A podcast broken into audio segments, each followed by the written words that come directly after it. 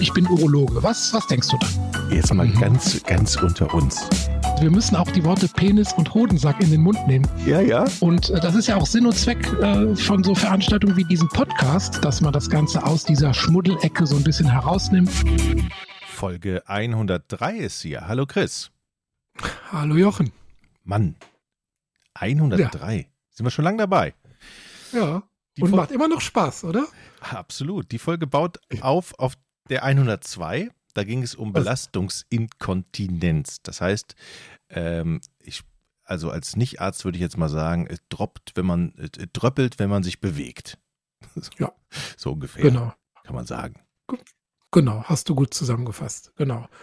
Und das hatten wir ja aufgrund des Volumens des Themas in zwei Teile aufgeteilt. Und beim ersten Mal haben wir so ein bisschen ähm, uns angeschaut, warum das passiert und welche Untersuchungen man machen muss. Und jetzt müssen wir das Ganze noch in den Griff kriegen heute. Ja. Und? Wie machen wir Du das? bist, ich sehe das schon an deiner Nasenspitze, du bist in Plauderlaune heute. So ein ja. Also, das verschmitzte Gesicht, das kenne ich. Also ich, ich als angehender Arzt würde dir erstmal sagen, also Ja. das ist ein muskuläres Problem. Das heißt, man kann viel trainieren und dann ist es weg. Aber so ist es Ja. ja nicht. Ist, so, ist es nur teilweise, Ja. wollte ich mal sagen. Also Training ist wie immer ähm, gut. Und zwar zweierlei Training. Jetzt kommt wieder das äh, eine, also ne, was wir schon oft bei vielen Themen äh, hier gesagt haben, die Gewichtsreduktion. Ist, Oh Gott. ja, die ist entscheidend. Ne? Und ich bin ja ein Freund von Zahlen und da gibt es Statistiken, dass man mindestens 5% seines Körpergewichts reduzieren muss, bis man da einen Effekt auf die Menge des Urinverlustes ähm, erwarten kann. Das heißt, wenn man so 100 Kilo wiegt, muss man mal mindestens auf 95 runter. Aber das hört sich jetzt erstmal gar nicht so schwer an, ne? 5% ist machbar. Ja, Den, Aber es ist natürlich auch nur, sagen wir mal, die Basis, ne, die Baseline. Da muss man hin und dann äh, ist nach oben offen und je mehr Gewicht man reduziert, umso weniger muss man damit rechnen, dass beim Husten, Lachen, Niesen, Heben Urin verloren geht. mhm. Okay, Mhm. das heißt, Gewicht reduzieren. Ja, Eine Gewicht Möglichkeit. reduzieren. Ja, eine Möglichkeit. Dann noch ein, noch ein bisschen Wasser in den Wein, nicht rauchen. Mhm. Mhm. Mhm.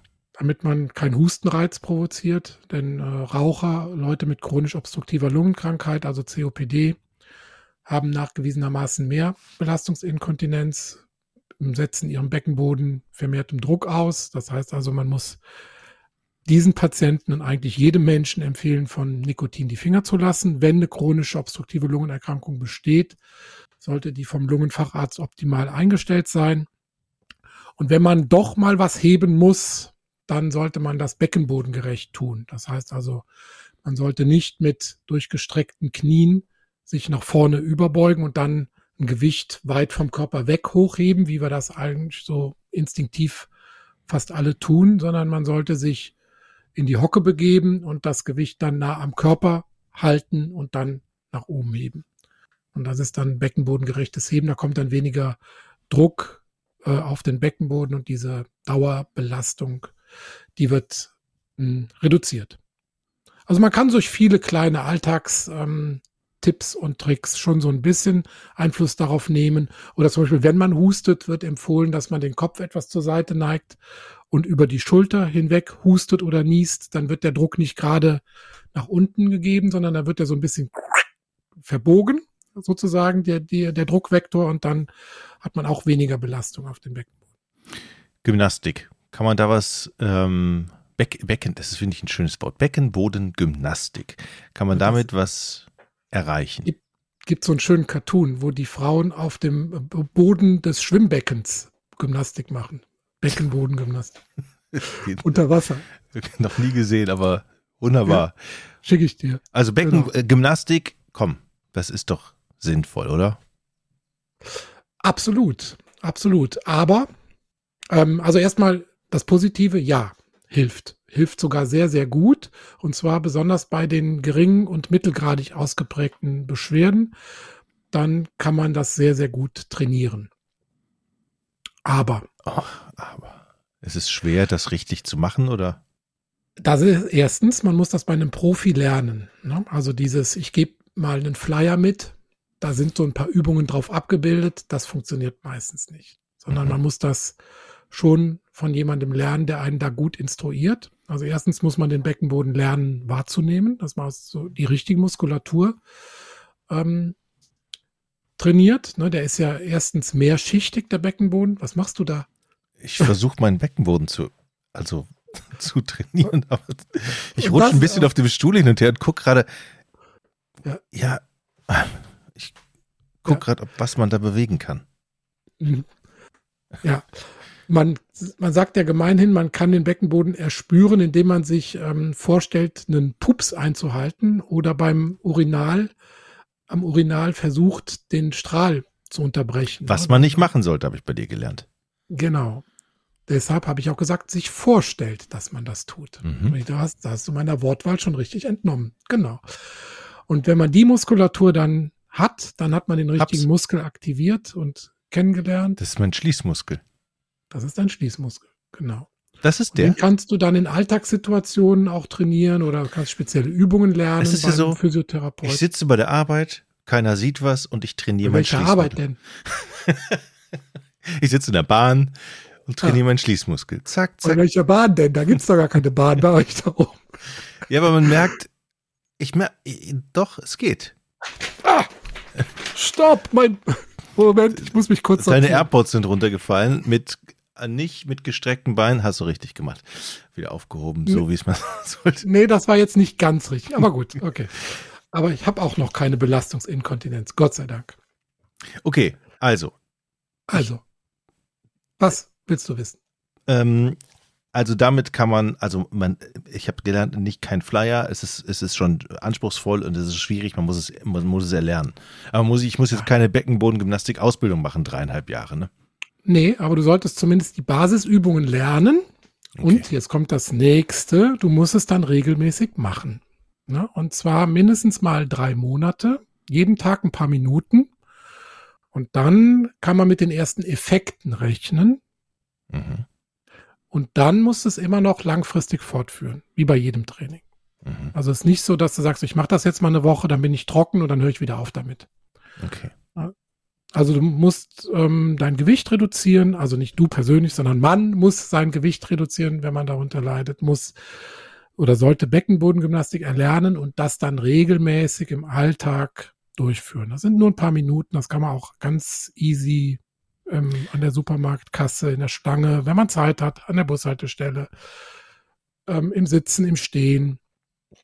Kann man einfach bequem in den Alltag einbauen, aber man sollte das regelmäßig tun. Sonst verkümmert dieser Muskel wieder und dann hat man wieder das Problem wie zuvor. Jetzt komme ich. Ich hatte mal eine Kreuzband-OP und danach mhm. wurde mir ähm, Reizstrom gegeben, weil mhm. es hieß, das ist super, da muss man selber nichts machen, das übernimmt alles der Strom und die Muskulatur mhm. ähm, wird trotzdem angespannt mhm. und trainiert. Das ist mhm. doch super. Also es gibt es doch mhm. bestimmt auch für die Beckenboden. Ja, hast du recht. Ähm, ich bin jetzt, sagen wir mal, nicht so ein Freund von dieser passiven, von diesem passiven Training, ne? sondern aktives Training ist eigentlich immer äh, besser. Ja, aber ich gebe dir recht, wenn man jetzt seine Muskeln nicht so gut findet, also nicht so gut ansteuern kann, da gibt es auch durchaus Menschen, die das überhaupt nicht so können. Also was wir eben sagten, Pups einhalten, Strahl unterbrechen, diese gezielte Ansteuerung der Muskeln. Erstens kann man denen schon mal mit so einem Reizstrom den Muskel zeigen. Dann spüren die den zum ersten Mal. Ja. Und man kann tatsächlich, wie du sagst, auch den Muskel passiv aktivieren. Das gibt es ja heutzutage auch ohnehin, auch allgemein im Training ähm, gibt ja dieses ähm, Elektromuskeltraining, ja, EMS oder sowas, wo man so Anzug anzieht, der auch äh, elektrisch stimuliert. Und im Prinzip gibt's das für die Blase auch. Und zwar entweder mit, über eine Sonde, die muss man sich dann als Frau in die Scheide einführen, beim Mann unangenehm in den After. Hm. Und da wird dann ein Reizstrom. Nicht immer unangenehm haben wir ja bei in der letzten Folge oder in, vor zwei Folgen. Ne? War das den G-Punkt des ja, Mannes. Genau. Das hat, war doch unsere Jubiläumsfolge. Das war unsere Jubiläumsfolge, ja. Ja, hast dich noch nicht von erholt. nee. Ja, Genau, und das kann man jetzt sozusagen auch, äh, gehst einfach zum Arzt, sagst, ich habe eine Belastungsinkontinenz, ich hätte gern so ein Analsonde und dann kriegst du es sogar verschrieben. Ja, sehr gut. Ich glaube, das wird aber nicht funktionieren. Okay. Ja. Aber geht, ne? Dann muss man halt so ein bisschen ähm, Reizstrom da drauf geben. Das ist, äh, wir hatten das schon mal bei der bei der Drangblase, da ist aber eine andere Frequenz jetzt. Jetzt muss man eine sehr hohe Stimulationsfrequenz bis zu 100 Hertz geben und dann wird die Muskulatur am Beckenboden stimuliert, die vibriert oder zuckt dann und wird dadurch trainiert. Man kann das auch ein bisschen eleganter machen. Da muss man sich nämlich nicht so, so eine Sonde in den After stecken, sondern man kann sich auf einen Magnetstuhl setzen. Das ist eine auch schon etablierte Therapie, so ein pulsierendes Magnetfeld. Da setzt man sich sogar bekleidet auf diesen Stuhl. Und dann ähm, wird über diese, dieses Magnetfeld werden die nicht nur die Muskeln im Beckenboden, sondern auch die Nerven, die den Beckenboden versorgen. Die werden stimuliert. Und es gibt Studien dazu. Nach etwa 20 Sitzungen hat man auch da einen messbaren Erfolg. Hier ist natürlich der Haken, dieser Stuhl der ist teuer und der steht in Kliniken.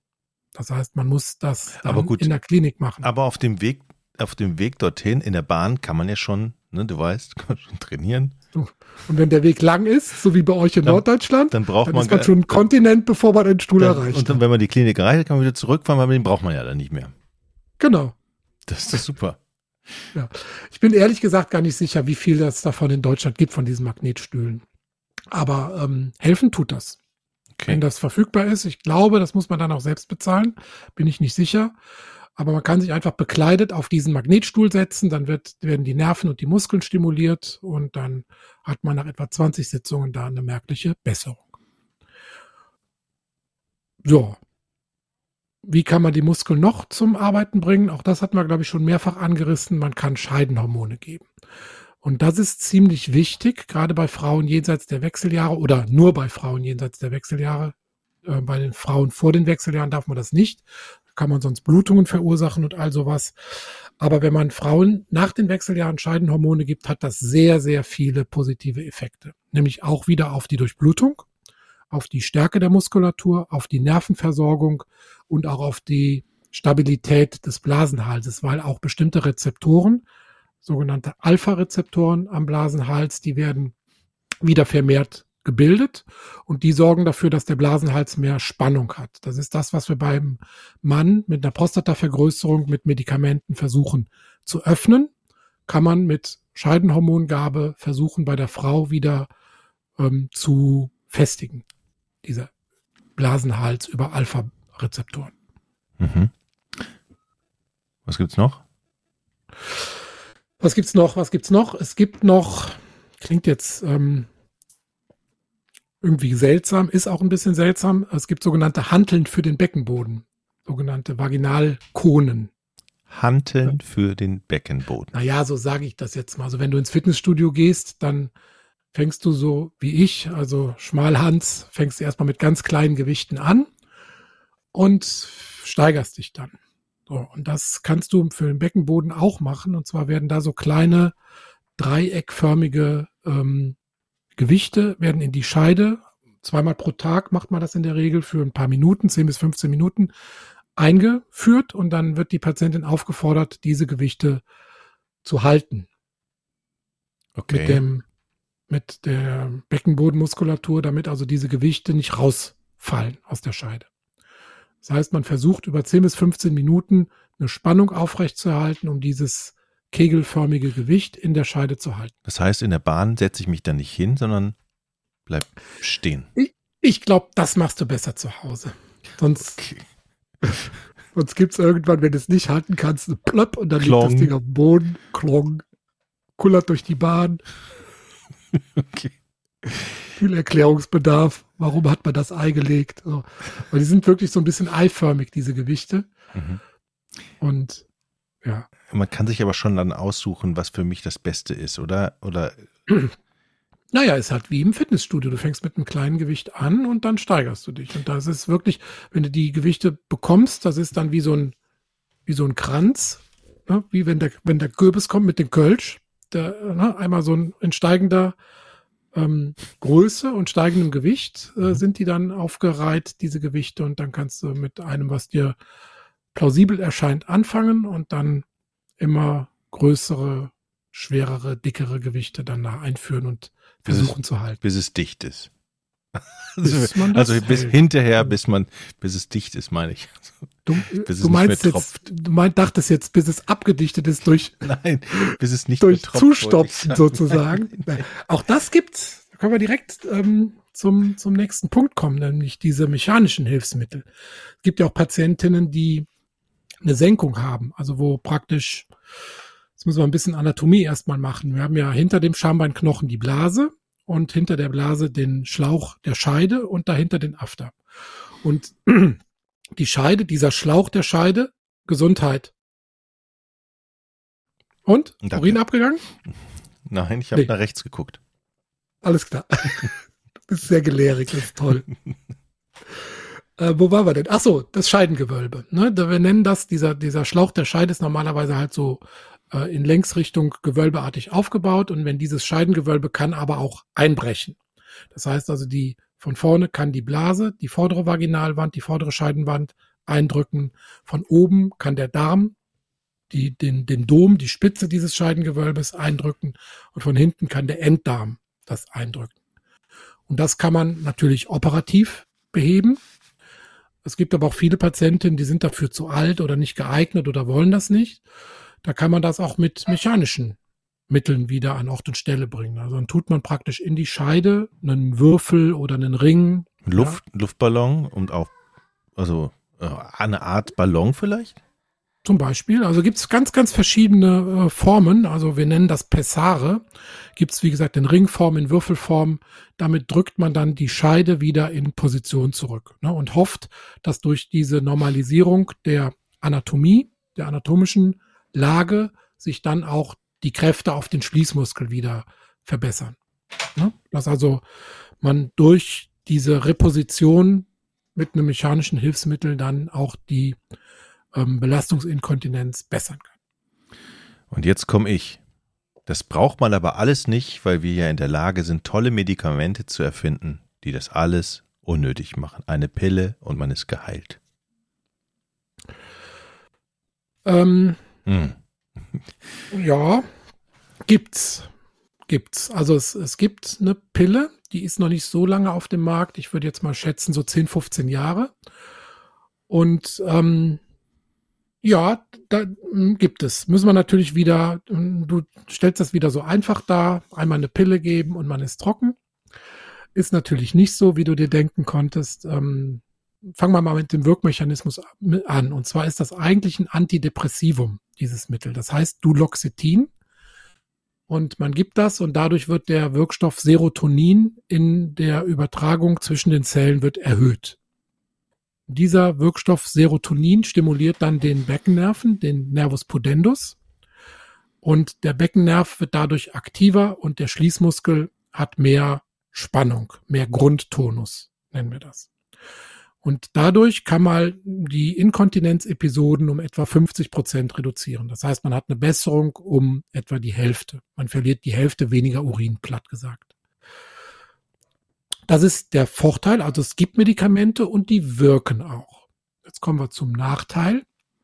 Man muss das einschleichend dosieren. Also es ist nicht so Pille rein, nächsten Tag ist es um die Hälfte besser, sondern man muss es einschleichend dosieren damit dieser Serotoninspiegel aufgebaut wird in, in dem synaptischen Spalt.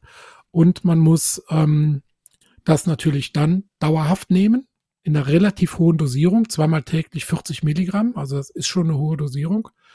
Und dann auch, wie du es mitgekriegt hast, zweimal täglich, da muss man dran denken. Und wenn man damit aufhört, muss man es auch wieder ausschleichen. Kann also nicht abrupt damit aufhören, sondern man muss es dann auch wieder langsam reduzieren. Und dann kommt noch eine große Einschränkung. Es macht bei jeder vierten Frau eine starke Übelkeit. Und den Betroffenen ist dann echt kotzübel. Mhm. Wenn, das sind dann oft die Fälle, die jetzt nicht so geduldig waren bei dem Einschleichen der Dosierung. Aber es gibt auch Leute, die das wirklich so machen, wie es verschrieben ist und trotzdem eine sehr starke Übelkeit entwickeln. Und dann muss man damit wieder aufhören. Das hört sich jetzt nicht so toll an. Genau, ist es, also es gibt ähm, eine Handvoll Patienten tatsächlich, äh, an die ich mich erinnern kann, die damit sehr zufrieden waren, die das auch langfristig genommen haben. Aber es gibt schon viele Therapieabbrecher, einfach weil es halt eine Dauermedikation ist, zweimal täglich und diese Nebenwirkungsrate ist auch nicht so zu unterschätzen. Es gibt so ein paar, da ist dann eine Depression zum Beispiel besser und auch der, die Kontinenz besser. Also es ist auf jeden Fall ein Werkzeug, was wir in unserem Werkzeugkasten haben, was wir anwenden und was in dieses Potpourri aus Verhaltensänderungen, Beckenbodengymnastik, Reizstrombehandlung, Vaginalgewichten und so weiter mit dazugehört. Wir bieten es mit an. Mhm. Ich finde es immer schön, wenn du über deinen Werkzeugkasten sprichst. Immer holst du ja. dein, dein Werk, du bist der Handwerker der Ärzte. Immer mit deinem Werkzeug, du kommst immer mit deinem Werkzeugkasten. Das ist ein Werkzeugkasten, was wir alles haben. Ja, ist es denn nicht so? Ist doch schön. Ja. Ein schönes Bild. Äh, dann sage ich auch immer gerne an der Stelle, und wenn man nur einen Hammer besitzt, sieht plötzlich alles aus wie ein Nagel. Wunderbar. Deshalb ist es immer gut, wenn man seinen Werkzeugkasten gut bestückt hat, dass man auf jede Situation eingehen kann und individuell therapieren kann und nicht immer mit dem Hammer auf alles draufkloppen muss. So, solche Kollegen soll es ja auch geben, habe ich gehört. Habe ich nie von gehört. Okay. Dann können wir den Kasten zumachen oder hast du noch eine Ecke, was, was wichtig ist? Nee, nee, nee, nee, mein Freund. Wenn, ja. Du weißt doch, wenn gar nichts mehr geht, dann greifen wir Urologen auch mal gerne zum Skalpell. Ach Gott. Ja. Ja. Aber auch das ist gut, dass es das gibt. Ne? Ähm, zum Beispiel gibt es auch Operationen. Auch das gibt es so ungefähr seit 20 Jahren. Ja? Du weißt ja, dass ich, ich habe ja vier Doktorarbeiten geschrieben, ne? Habe ich dir, glaube ich, schon mal erzählt. Weil du bei, bei dreien bist du durchgefallen und die vierte hat und, geklappt, oder? Genau, so ungefähr, genau. Dreimal habe ich abgebrochen, ja. wegen ist nicht. Ja. Und ähm, bei der vierten hat's dann, hat's dann gewuppt. Ähm, und bei von den, eine von den ersten dreien war, ich kann ja das kurz erzählen. Die erste war in der Neurochirurgie. Da habe ich Hirndruckmessung gemacht bei Unfallopfern. Ganz furchtbar. Okay. Ja, da kam also in der Uniklinik, kamen dann immer die schwer Verunfallten. Da wurde eine Hirndrucksonde gelegt und meine Aufgabe war es dann, diese Hirndrücke zu protokollieren und äh, zu gucken, welche Maßnahmen senken den Hirndruck ab. Also Kopf hochlagern, bestimmte Infusionen, bestimmte Medikamente und so weiter ganz furchtbar. Von, ich glaube, von den ersten acht Patienten sind gleich fünf gestorben und das war also wirklich ganz, ganz, ganz furchtbar. Habe ich abgebrochen. Auch weil der Doktorvater ist dann weggegangen in die neuen Länder, da einen Chefposten äh, gekriegt und dann war das hinfällig, diese, diese Arbeit. Zweite Arbeit war über die Familie Peace. Historische Arbeit über das Pisacken, also über was die Familie so in den vergangenen Generationen alles so für Schindluder mit den ähm, Menschen getrieben hat. War auch anfangs lustig, hat aber dann auch, ich war ja schon in der Klinik zu der Zeit, da konnte ich mich nicht mehr reinversetzen. Weißt du, ich war dann abends bis nach der Klinik, nach einem langen Kliniktag nach Hause gekommen, dann solltest du 250 Jahre in die Vergangenheit gehen und dann nochmal recherchieren. Nee, was war auch irgendwie mhm war dann nichts. So, und jetzt kommt die dritte, das ist die, weshalb wir jetzt darauf kamen, nämlich die zur Belastungsinkontinenz. Und damals habe ich ein OP-Verfahren untersucht. Da wurde die Blase oder der Blasenhals mit Fäden an den Seiten hochgenäht. Man hat also praktisch neben, links und rechts neben der Blase von der Scheide aus Fäden eingenäht und hat die dann hinterm Schambein hochgezogen. Ähm, und dieses Verfahren ist dann aber wegen Wirkungslosigkeit sozusagen vom Markt genommen worden. Das finde ich, das finde ich schön, dass es zuerst eine Methode gibt und dann hinterher weiß ich das aber als wirkungslos. Also. Naja, es war deshalb vom Markt genommen worden, weil wir was Besseres plötzlich hatten. Und da also, kommen wir jetzt gleich zu. Als was Wirkungsloses. Das erschließt sich mir. Dass es etwas Besseres uns, gibt als wirkungslose du hast uns Operation. schon lange durchschaut und jetzt. Ja, ja ich meine, äh, ganz kurz für mich, an, den, an die Blase an Fäden hochziehen ist, um den Druck ähm, zu minimieren um oder zu entlasten oder? Nee, um den Blasenhals, den Druck am Blasenhals zu erhöhen. Also praktisch, du hast praktisch den Zügel angezogen, wie beim Pferd. Mhm. Ne? Du hast also praktisch, Ja. wie nennt man das denn beim Pferd hier? Maul. Ja, dieser, Diese, die, das, was da vorne, der, der ähm, was die da so quer in den Mund reinkriegen Ja. und dann wird da dran gezogen. Metall, diese, ja. mhm. Metallding halt.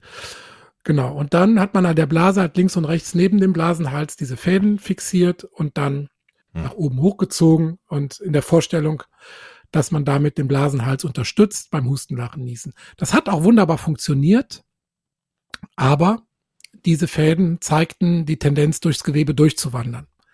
Mhm. Es ist also immer bei allem, was man im Körper so irgendwo hinterlässt an Fremdkörpern, das hat der Körper die Tendenz, das irgendwohin anders zu bewegen. Und ähm, bei diesen Verfahren, das hieß Stemme Pereira Ratz OP, ähm, zeigte sich, dass die Anfangsergebnisse sehr, sehr gut waren und die Langzeitergebnisse waren sehr, sehr schlecht. So. Und da ich jetzt nicht eine Doktorarbeit über ein Verfahren schreiben wollte, was eigentlich de facto tot war, habe ich die auch wieder abgebrochen und habe dann am Schluss eine Arbeit geschrieben über Blasendruckmessungen, ähm, die wir in der Klinik in rauen Mengen gemacht haben. Und da, das habe ich dann auch tatsächlich zum Ende geführt. Aber diese Doktorarbeit Nummer drei, die habe ich deshalb in die Tonne gekloppt, weil dieses Verfahren so schlecht war. Und es kam dann, das muss so um 2000 rum gewesen sein, kam ein viel besseres Verfahren auf den Markt. Und das war das, die sogenannte Schlinge oder das Bändchen. Da hat man praktisch unter die Blase, das, das Verfahren ist vom, vom mechanischen Prinzip her sehr ähnlich wie bei diesen Faden-OPs. Man hat aber dann über einen Schnitt an der Scheide, an der Scheidenvorderwand, praktisch links und rechts neben dem Blasenhals hoch so eine Art Klettband reingelegt. Und das hat den Vorteil gegenüber diesen Fäden, dass es nicht wandert, ne? weil dieses Klettband sich im Gewebe festhält ne? und nicht so verrutscht wie die Fäden. Und dadurch hat man praktisch unter die Blase so ein, ja, wie beim Auto, wenn Anschnallgurt, ne? Mhm. Kannst du dir vorstellen. Mhm. Wenn der, wenn du eine ruckartige Bewegung machst, dann schlägt der Gurt an und hält das fest und du kannst nicht nach vorne gegen das Lenkrad fliegen. Und so ist das bei diesem Bändchen auch. Im Ruhezustand liegt das locker wie so ein U unter dem, unter der Harnröhre. Und beim Husten, Lachen, Niesen kann die Harnröhre sich dann da abstützen in diesem U-förmigen Band. Mhm. Und das ist ein sehr, sehr, sehr gutes Verfahren, wenn man die Patienten gut auswählt, also gut identifiziert. Das ist eine reine Belastungsinkontinenz. Man hat mit allen anderen Möglichkeiten, Gymnastik und so weiter, ist man nicht zum Erfolg gekommen. Dann ist das sehr, sehr zuverlässig. Da kriegt man neun von zehn Patienten mit trocken und sogar langfristig nach zehn Jahren hat man, sind noch acht von zehn Patienten zufrieden mit dem Ergebnis. Also bei sauberer Patientenauswahl extrem gutes äh, Verfahren, was alle anderen Sachen mehr oder weniger verdrängt hat. Wir haben früher Kollagen, Eigenfett, alles Mögliche haben wir neben die Harnröhre gespritzt, um den Blasenhals zu unterfüttern und den praktisch enger zu machen. Also äh, wir haben mal ja alles Mögliche probiert, neben den Blasenhals gespritzt, meistens nur von kurzem oder gar keinem Erfolg gekrönt. Und seit es diese Bändchen gibt, haben wir wirklich ein, ein Verfahren mit geringer Invasivität zur Verfügung und einer hohen Erfolgsrate ist natürlich auch wieder ein Fremdkörper. Das ist immer ein Nachteil, wenn man Kunststoff einbaut in den Körper. Und es gibt ähm, manchmal Probleme durch Vernarbung, Verziehung oder dass das Bändchen durchs Gewebe wandert, auch Erosion macht Richtung Scheide. Leider auch manchmal in Richtung Harnblase, also eine sogenannte Blasenperforation bis hin zur Fistel, wo dann Urin aus der Blase austritt. Also ich will das jetzt nicht allzu sehr über den grünen Klee loben, aber es ist wirklich ein tolles Verfahren, was mit einer geringen Komplikationsrate den Leuten gut helfen kann. Aber wie alles im Leben nicht keine Garantie. Mhm. Da haben wir doch was Schönes, Positives zum Abschluss. Oder habe ich schon wieder was vergessen? Man könnte jetzt noch über den künstlichen Schließmuskel reden, aber vielleicht machen wir da eine extra Folge zu, weil das ist dann auch wieder gleich so ein großes Fass. Ähm, Der künstliche Schließmuskel, das hört sich an nach einer Spezialfolge. das hört sich absolut an nach einer Spezialfolge. Okay, Chris. Dann machen wir Ja. den Werkzeugkasten mal zu, ne? Machen wir wieder zu, die Tür. Und dann treffen wir uns wann wieder? Nächste Woche? Wir Bis dahin. Machen. Tschüss. Bis dahin. Ciao, ciao. Ich bin Urologe. Was, was denkst du da? Jetzt mal ganz, ganz unter uns. Wir müssen auch die Worte Penis und Hodensack in den Mund nehmen. Ja, ja. Und äh, das ist ja auch Sinn und Zweck äh, von so Veranstaltungen wie diesem Podcast, dass man das Ganze aus dieser Schmuddelecke so ein bisschen herausnimmt.